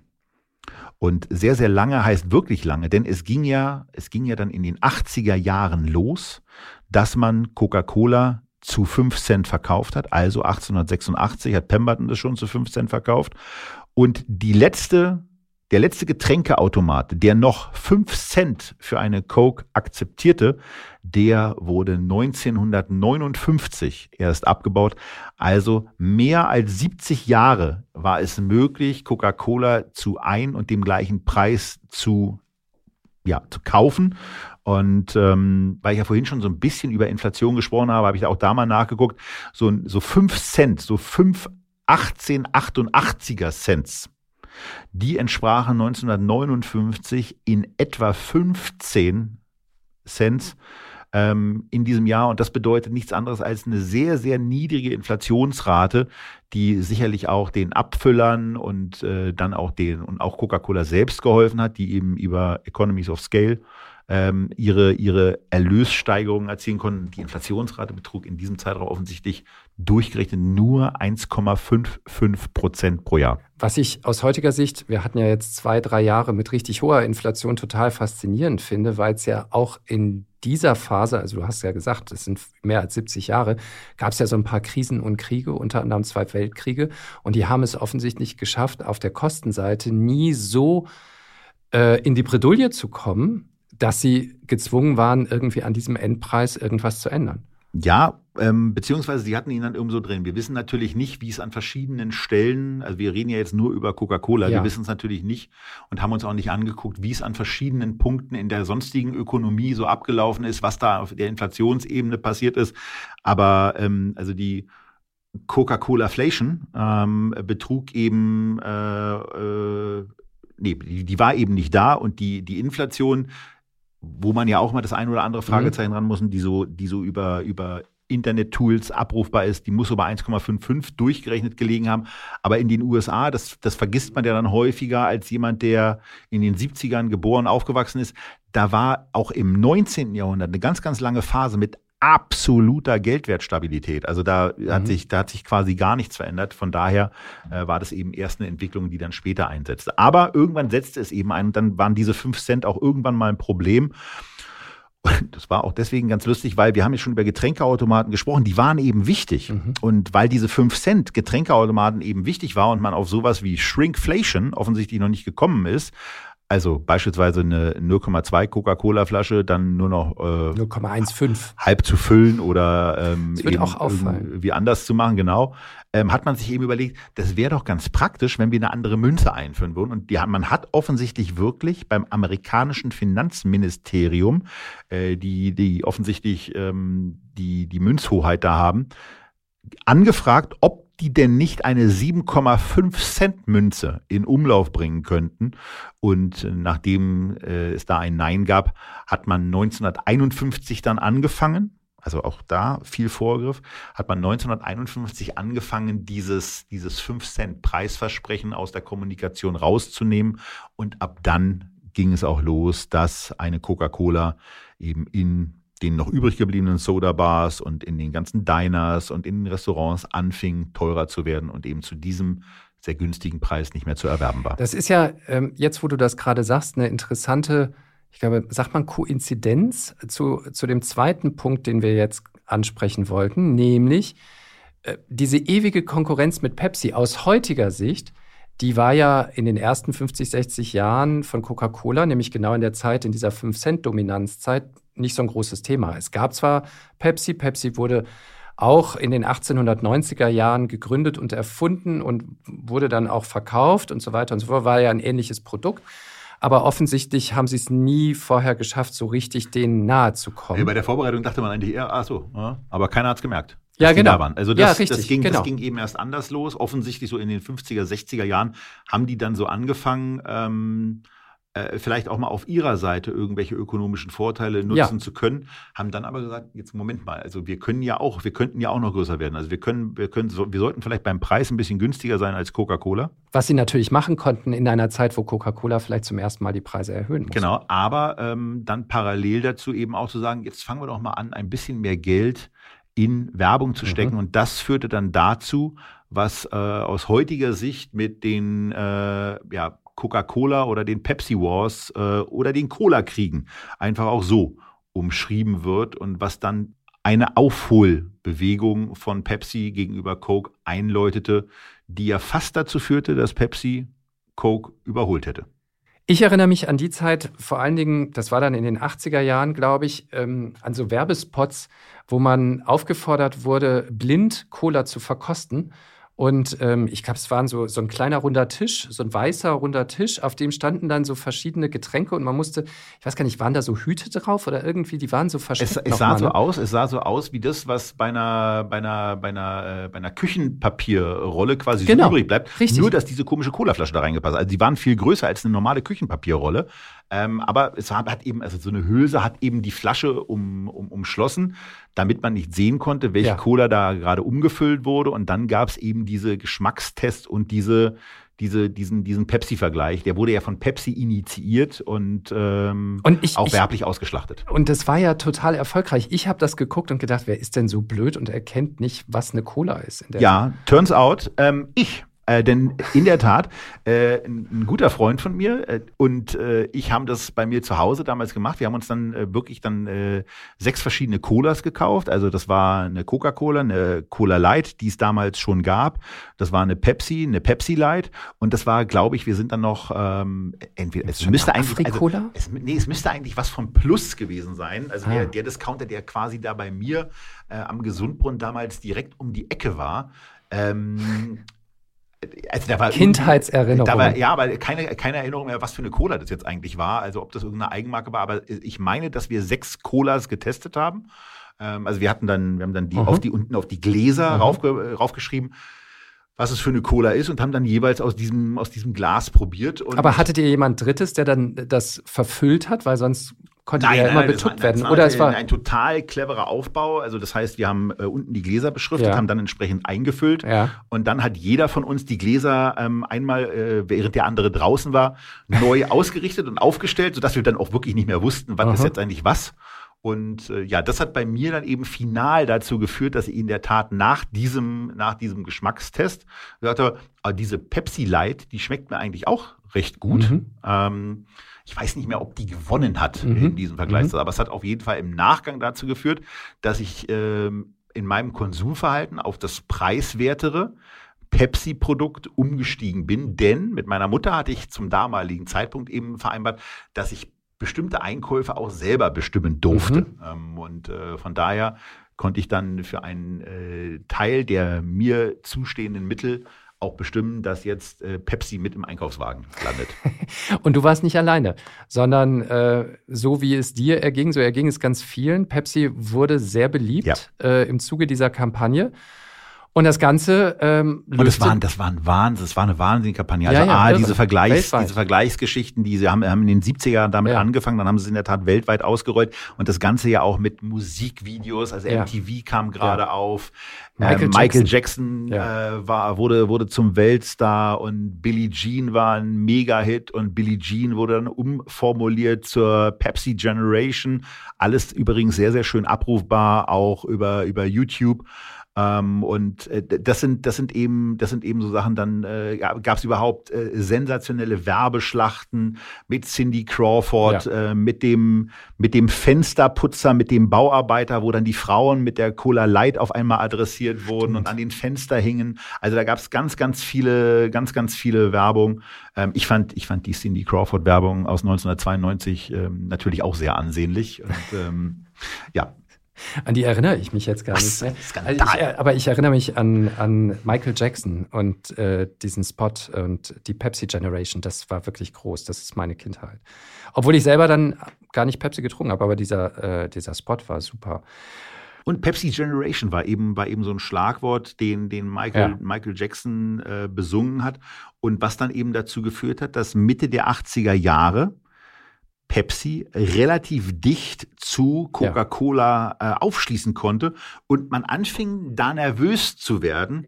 Und wenn man nervös wird, dann wird man ja auch so ein bisschen experimentierfreudiger und äh, hinterfragt Dinge anders und äh, probiert vielleicht auch mal was Neues aus. Und äh, ja, das kann man sagen, das hat Coca-Cola dann getan, denn eigentlich war man ja relativ erfolgreich unterwegs mit einem neu gelaunchten Produkt, nämlich der Diet Coke, die eingeschlagen hat wie eine Bombe, in kürzester Zeit äh, sich seit 1982 zum dritt erfolgreichsten Cola-Produkt in den USA entwickelt hat.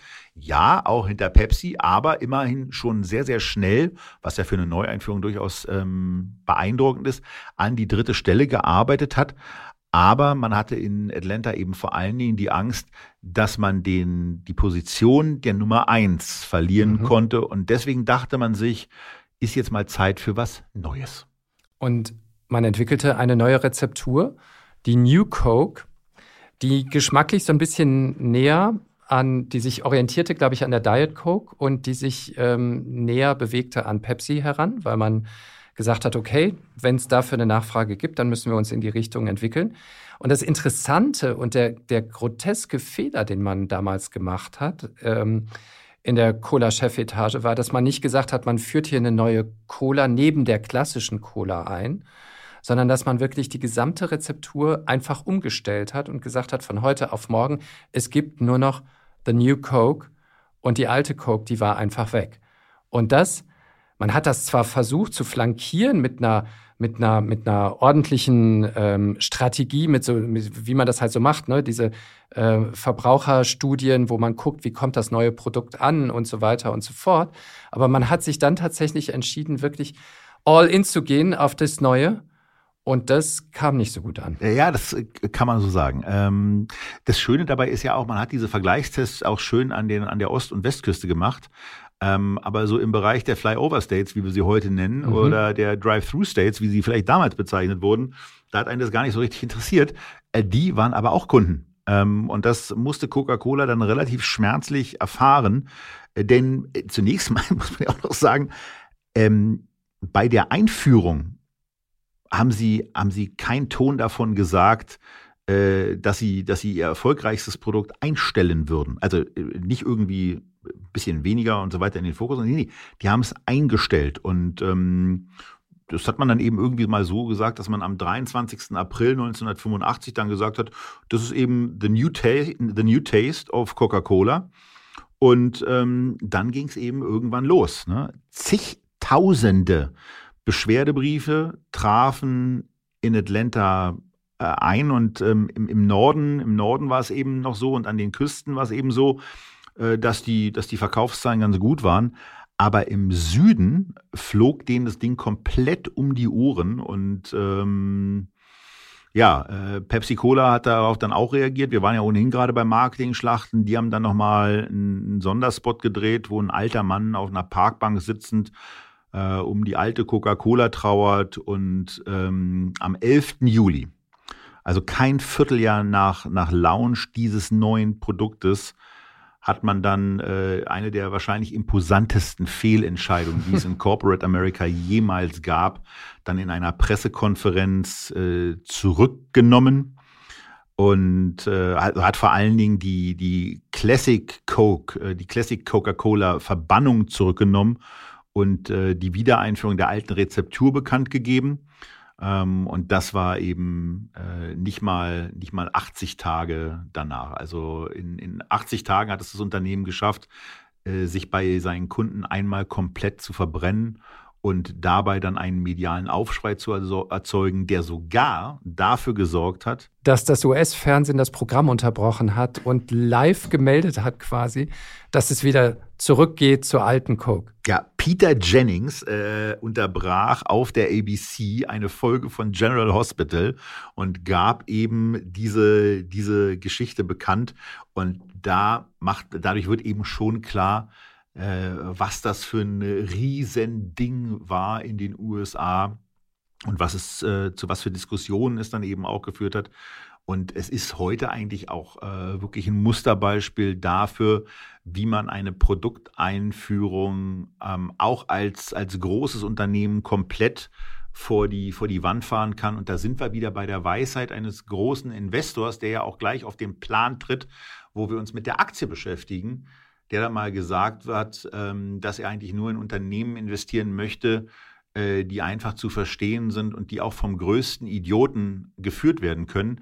Denn glauben Sie mir, hat er dann immer mal wieder gesagt, irgendwann wird genau das passieren. Und ähm, naja, Coca-Cola ist das 1985 passiert, wobei man zur Ehrenrettung äh, des Chefs eben auch sagen muss, äh, der war dafür verantwortlich, dass Diet Coke eingeführt wurde. Also der Guisetta hatte auch ganz, ganz äh, viele positive Dinge bewirkt. Und man muss ja auch äh, sagen, ähm, einen Fehler deutlich einzugestehen, ist ja auch ähm, und dann schnell die ist ja auch eine, ist ja auch eine Managementkompetenz. Also das von stimmt. daher, ähm, er hat eben eine eine grandiose Fehlentscheidung getroffen, die dann aber auch ähm, selber revidiert, also zumindest äh, wird es so dargestellt, dass er das, dass er das dann revidiert hat. Und von daher ging es dann mit Coca-Cola wieder weiter in die ja, heutige Zeit, in die 80er, in die 90er und in die Jetztzeit. Die Aktie. Kommen wir auf das Unternehmen heute und die Aktie, weil wir sind ja ein Aktienpodcast und man kann ja sagen, irgendwie die Geschäfte laufen mit einigen Auf und Abs. Gerade hatten wir ein Up, die New Coke, die laufen aber ziemlich gut. Du hast einen Namen schon mehrfach erwähnt jetzt in dieser Folge, nämlich Warren Buffett.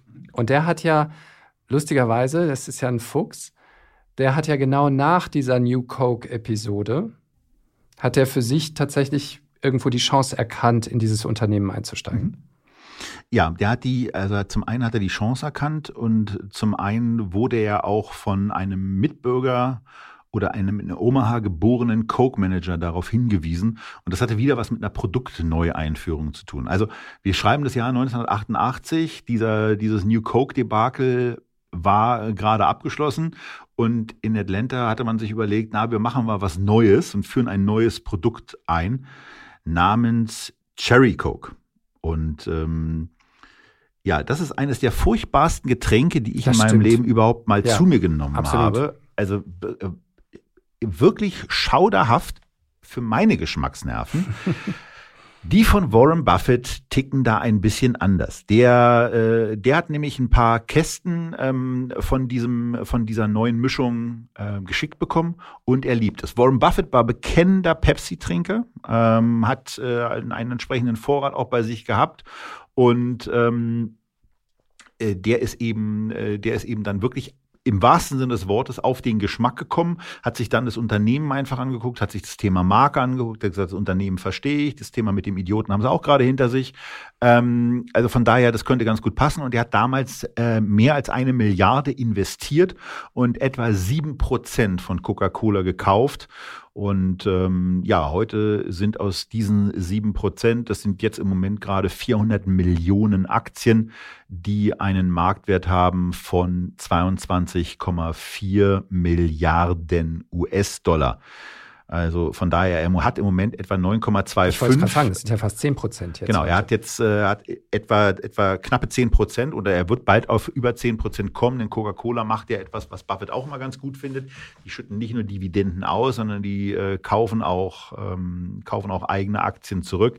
Insgesamt hat äh, Buffett 1,3 Milliarden oder Berkshire muss man ja konsequenterweise sagen, Berkshire hat etwa 1,3 Milliarden US-Dollar für die Gesamtposition bezahlt und ja, fast, fast jede zehnte Coke, die jetzt weltweit getrunken wird, äh, die geht eben auf, auf Warrens Deckel, wenn man so will, oder zumindest äh, irgendwie bei, bei Warren Buffett. Wird sie verbucht. Genau. Und ähm, das ist eben umso bemerkenswerter, als äh, dass man dann auch na natürlich mal wieder dahin kommt und sich anguckt, okay, wir reden ja jetzt über das Unternehmen. Was ist denn seit 1988 beispielsweise eigentlich so passiert? Und seitdem hat sich der Umsatz von, von 8 Milliarden auf 45 Milliarden gesteigert. Das ist so eine Steigerung von 4,9 Prozent pro Jahr. Der Net Profit, also das, was nach allen Kosten und allen Steuern und so weiter unten rauskommt, ist von einer Milliarde auf knapp 11 Milliarden gestiegen. Das sind dann also schon mal knapp 7 Prozent. Um präzise zu sein, sind 6,9. Also der Net Profit wächst stärker als der Umsatz, schon mal ein gutes Zeichen. Ähm, der Gewinn pro Aktie, der ist von 15 Cent auf 2,75 Dollar gestiegen. Das entspricht annualisiert 8,7 Prozent. Also jetzt merkt man, Gewinn pro Aktie steigt stärker als der Net Profit. Das heißt, dass es offensichtlich weniger Aktien werden. Das Unternehmen mhm. kauft kontinuierlich Aktien zurück. Deswegen steigt der Gewinn pro Aktie stärker als äh, der Unternehmensgewinn. Und auch auf der Dividendenebene äh, gibt es ein starkes Wachstum, das stärkste in dieser, in, in diesem, in diesen fünf Zahlenreigen, der jetzt mhm. äh, noch durch einen Wert ergänzt wird, nämlich die Dividende. Die Dividende ist von 7 Cent auf 1,82 1,82, das, was in den letzten zwölf Monaten von Coca-Cola bezahlt wurde, äh, gestiegen. Das entspricht einer Steigerung von 9,7 Prozent. Also 9,7 Prozent ist in den letzten 35 Jahren ähm, die Dividende äh, jedes Jahr erhöht worden. Also vor dem Hintergrund ist es schon mal sehr, sehr beeindruckend. Ähm, wenn man dann auch noch mit ins Kalkül einbezieht, dass ja auch der Kurs gestiegen ist. Das ist die letzte Zahl, die kommt. Äh, denn der Kurs, seit Buffett eingestiegen ist, ähm, oder der Jahresendkurs 1988 korrekterweise war 2,79 umgerechnet. Da sind natürlich ein paar Splits mit dabei. Und heute beträgt er etwa 58, 59 US-Dollar. Und das entspricht dann einer Kurssteigerung von 9 Prozent pro Jahr. Bei der Dividende 1,82 in Bezug auf den Kurs von etwa 58 Dollar sieht man dann eben, naja, das sind dann eben so im Bereich von etwa drei Prozent Dividendenrendite, wo man also sagen kann, okay, ich habe hier offenbar so eine, so eine Aktie, die, die, der gelingt es, äh, neun Prozent pro Jahr zu wachsen, was man einfach mal so, so für sich unterstellen kann. Und zusätzlich ist es eben auch so, dass ich noch eine dreiprozentige Dividende bekomme. Das heißt, so ein, so ein äh, Ertrags- oder Erwartungswert könnten dann so zwölf Prozent pro Jahr sein, was ja für eine Anlage schon mal ein, ein sehr, sehr angenehmer Wert ist. Absolut. Jetzt bei den Kursen weiß man ja nie so genau, was da noch so alles immer ähm, passiert. Aber ähm, alleine die 3% äh, Dividendenrendite sind ja gerade in den letzten Jahren war das ja schon ein relativ attraktiver Wert, wo es keine Zinsen und keine Alternativen so richtig gab. Ja, aber jetzt gibt es ja wieder Alternativen. Richtig, genau. Problem ist aber heute, es gibt eben wieder Zinsen und die Zinsen sind eben bei US-amerikanischen Staatsanleihen inzwischen wieder bei 4%. Also inzwischen muss man fairerweise auch sagen, sie waren ganz kurz ja, bei 5%, richtig. sind jetzt wieder auf 4% zurückgegangen. Vielleicht fallen sie auch wieder noch stärker, das wissen wir ja heute alles nicht.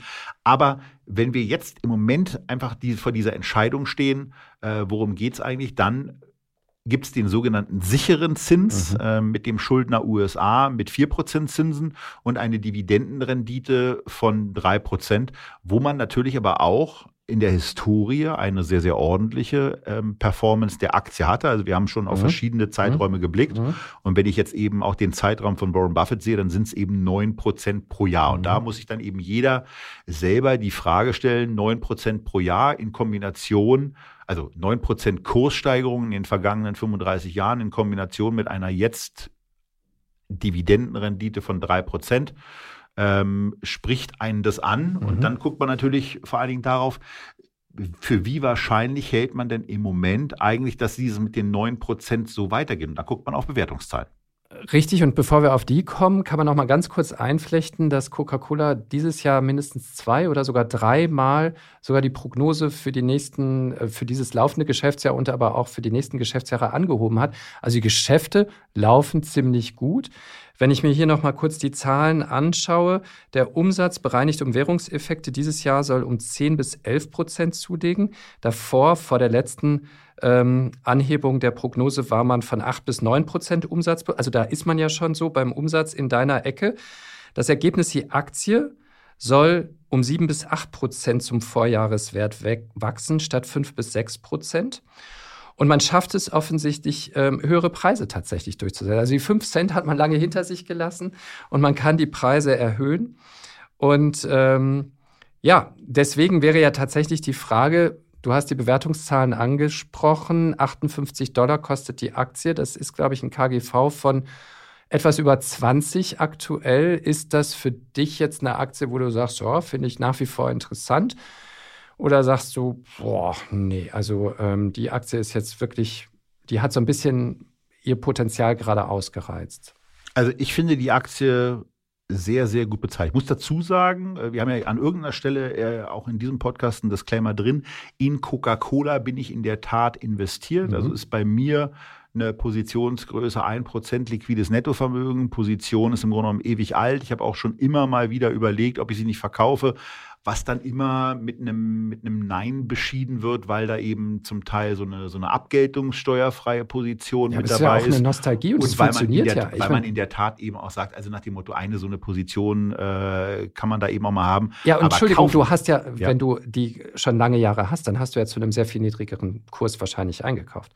Davon ist auszugehen, ja. Ja, richtig, genau. Also du nimmst ja im Grunde genommen all das, ähm, was du äh, jetzt an Dividende und so weiter irgendwie, das nimmst du ja immer so mit auf deinen alten Kurs im Grunde genommen. Ja, das, also das kann man so machen. Ich empfinde das immer so ein bisschen als mhm. nachträgliche Schönrechnerei, wenn man, okay. wenn man, wenn man so hingeht, weil, weil ich da sage, nein, ich, ich, aber ich habe ja im Moment einen Preis ja. für dieses Unternehmen. Und das du hättest ja, eine Alternative. Das ist ja der Vorteil. Ja. Das ist ja der Vorteil an der Börse. Ich kann ja, ich kann ja quasi, also gerade bei, bei einer Aktie wie Coca-Cola, also und bei einer Positionsgröße, ja, äh, da, das ist ja, das ist ja quasi, als wenn du ein, eine Flasche Coca-Cola ja. in äh, einen Vulkan schüttest. Also die, das ist vollkommen egal. Ja, ja, das nimmt der Markt einfach mal so auf, wenn ich da auf den Verkaufsknopf drücke. Das ist bei Echt, das hätte ich bei dir jetzt nicht gedacht. Das ist bei irgendwelchen Nebenwerten vielleicht mal anders, ja. ja, wo du dann wirklich auch mit den, mit den Ordergrößen und so weiter mal aufpassen musst. Aber hier ist es natürlich ganz klar eine Situation, wo das eine, ein, ein Riesenunternehmen mit einem, mit einem sehr, sehr großen Handelsvolumen ist. Aber ähm, also auch wenn man so ein bisschen auf Prognosen guckt und ja, die Zahlen sind angehoben worden, aber wenn man sich mal so anguckt, was die Analysten auch nach diesen Anhebungen jetzt so für 2025, wir sind ja gerade am Start von 24, ähm, für das Ende des Jahres 2025 erwarten, da sind es eben drei Dollar Earnings per Share. So, und da sage mhm. ich dann eben, bei einem Unternehmen, dessen Umsatz in den letzten 35 Jahren um 5% gewachsen ist. Ja, ich weiß, da ist der Gewinn ist mhm. stärker gewachsen, der, ähm, der Gewinn pro Aktie ist stärker gewachsen äh, durch, durch genau diese Maßnahmen. Da stelle ich mir zunächst mal die Frage mit einem Blick auf die Nettomarge, wie sie jetzt erreicht ist. Für wie wahrscheinlich halte ich es eigentlich, dass man die weiterhin so konsequent und so beeindruckend ausbauen kann, wie es von 1988 gelungen ist, als die Nettomarge eben bei 12,5 Prozent lag ähm, und sie dann in den letzten 35 Jahren auf knapp 24 Prozent hochgefahren hat. So, jetzt ist die Frage, geht, kann dieses Wachstum aus meiner Sicht so weitergehen? Und ähm, da glaube ich persönlich mhm. nicht dran. Das heißt nicht, dass es nicht passieren mhm. kann, aber ich persönlich glaube nicht dran, dass es einem Unternehmen in dieser Branche so gelingt, äh, so eine Margenausweitung so hinzukriegen. Wenn es ihnen gelingt, dann gut für mich, weil ich bin genau. in der Aktie investiert und schlecht für diejenigen, die sich vielleicht aufgrund dieser Worte eher gegen einen Kauf von Coca-Cola entscheiden. Ähm, ich finde die Aktie aufgrund der Historie, aufgrund der Marke bei einem Kursniveau interessant, wenn wir über ein ungefähr 15er KGV mhm. reden. Mhm. So, und 15 mal 3 ist ja einfach zu machen. Mhm. Von daher, äh, wer die Aktie bei 45 Dollar kaufen kann, da, da finde ich sie, da finde mhm. ich sie attraktiv bewertet. Da ist auch die, die Dividendenrendite mhm. ein ganzes Stück mhm. höher. Da ist sie mhm. dann äh, nämlich Klar. in der Tat so bei 4%. Ähm, und da wäre für mich eher so der Kurs, äh, wo ich sehen würde. Und wer bereit ist, so einen, so einen Aufpreis, wie die Aktie im Moment hat, denn der kriegt ja kein schlechtes Unternehmen. Ähm, aber für mich wäre es im Moment eben kein Preis, wo ich gerne einsteigen würde. Aber dass so ein Unternehmen wie Coca-Cola nochmal in so eine Krise gerät, dass ähm, der Kurs tatsächlich so deutlich runtergeht, da würden wir ja über eine Korrektur reden von äh, mehr als 20 Prozent? Naja, das ist, das ist dann mal, das sind dann mal ein paar schlechte Tage oder vielleicht wirklich auch noch okay. eine Meldung, mal eine Meldung, wo irgendwas, irgendwas ganz merkwürdig gelaufen ist. Aber ähm, aber man, man, muss ja einfach sehen, also so eine Schwankungsbreite von einer, von einer Coca-Cola äh, war im, im, im Jahr 23 ganz offensichtlich so bei, ähm, ist die Aktie zwischen 51 und 65 äh, gependelt, im, im Jahr 21 mal bei 48 bis 58, ähm, 59. Äh, ja, also äh, und im Jahr, im Jahr, ja. im Jahr 2020, okay, aber da waren ziemlich viele Aktien mal ziemlich günstig. Und auch im Jahr 2019 war die Aktie bei unter 49. Also wenn man sich den, wenn man sich den Chart, auch den Langfristchart dann mal anguckt in einer, in einer logarithmierten Form, dann fällt, dann fällt schon sehr, sehr deutlich auf, dass der, dass der Aktienkurs seit 1998, 99, 2000, ähm, ja, äh, im Grunde genommen nicht mehr an die Erfolge anknüpfen kann, äh, die, die das Unternehmen, die der Aktienkurs insbesondere auch von den, in, von den, in den 80er und in den 90er Jahren hatte. Da ist die Aktie dann eben sehr, sehr stark gestiegen. Ähm, und wie gesagt, also auf der Bewertungsebene, es ist ein Unternehmen, was auf der Umsatz, also Top-Level, also wirklich absolut die oberste Zeile in, in, bei allen Darstellungen, der Umsatz wächst um etwa 5% pro Jahr. Können Sie das weiterhin erreichen? Mit großer ja. Wahrscheinlichkeit schon. Ähm, aber fünfprozentiges Wachstum möchte ich eigentlich nicht mit einem 21 oder 22er KGV bezahlen, insbesondere wenn ich so ein bisschen das Gefühl habe, dass auf der Nettomarge ja, Nettomarge. Wir hatten hier in, der, in der Vorgängerfolge dieser Coca-Cola-Folge haben wir über LVMH gesprochen. Wirklich sehr, sehr schön. Bin ich oft darauf angesprochen worden, auf die Folge. Ähm, gerade auch wegen dieser, die, dieser Dior-Geschichte in, in New York. Und da, da war es eben, da ist es eben so, dass LVMH, die ja nicht nur eine Marke, die mhm. haben ja nicht nur Louis Vuitton, ja. die haben eben ganz viele Marken. Mhm. Und Ein denen gelingt Produkt. es, sich eine Marke zu kaufen, ihre Schablone drüber zu legen und dann äh, bestimmte Nettomargen zu erzielen. Mhm. Die können das, die sind darauf spezialisiert, die geben auch viel Geld für Marketing aus. So, denen, die haben eine Nettomarge von 20 Prozent. Coca-Cola ist da im Moment drüber. Mit puren Softdrinks aber die wachsen an keiner anderen Stelle. Also mhm. wir hatten, wir hatten den Vergleich ähm, in, in einem, in einem in unserem Vorgespräch mit Pepsi Cola schon mhm. mal, die ganz genau, anders genau, haben auch wir agieren, noch gar nicht thematisiert, ja. Mhm. Die auch agieren und Sie hätten vielleicht auch diese, diese, diese Schablonenmöglichkeit, aber eigentlich, also es gibt eben im, im, im Coke-Business, also es gibt im, im, in, der, in, in dem Ernährungsbereich, glaube ich, kein, kein Arnaud, äh, der, der das Thema eben auch so aufladen kann, dass man, dass man, ähm, ja, ich glaube, die, die Marke hat Coca-Cola, davon gibt es sehr, sehr wenige, die mhm. man so auf, also die so aufgeladen sind. Aber trotzdem, das Unternehmen läuft auf einer, auf einer auch historisch gesehen sehr, sehr hohen oder auf einer Rekordmarge. Ähm, und inwieweit das dann nachhaltig ist bei dem heraus, bei den Herausforderungen, die sich eben Coca-Cola auch an allen Märkten stellen muss. Vielleicht ist es so. Wie gesagt, wenn es dann freut es mich. Ich würde sie aber, also nachkaufen würde ich bei 45 und nicht drüber. Alles klar. Ich würde jetzt, glaube ich, Pepsi nicht mehr groß thematisieren, Tobias, weil Ach, wir, sind wir, so, sind, wir sind doch so gut in der Zeit. wir sind äh, inzwischen bei anderthalb Stunden ungefähr. Und ich würde sagen, das war eine fantastische Folge. Ich habe nochmal wahnsinnig viel gelernt. Es ist äh, großartig. Und ich finde, wir haben uns etwas verdient. Ja, und damit äh, können wir an der Stelle einfach zum einen schon mal auf Wiedersehen sagen, aber mit dem Getränk diese Folge auch beenden, über die wir gesprochen haben. Zum Wohl, Tobias. Zum Wohl. Lass es dir schmecken. Und Tschüss. auf Wiederhören. Genau. Tschüss. Tschüss und bis zum nächsten Mal. Bis zum nächsten Mal. Aktien fürs Leben. Der Vermögenspodcast von Kapital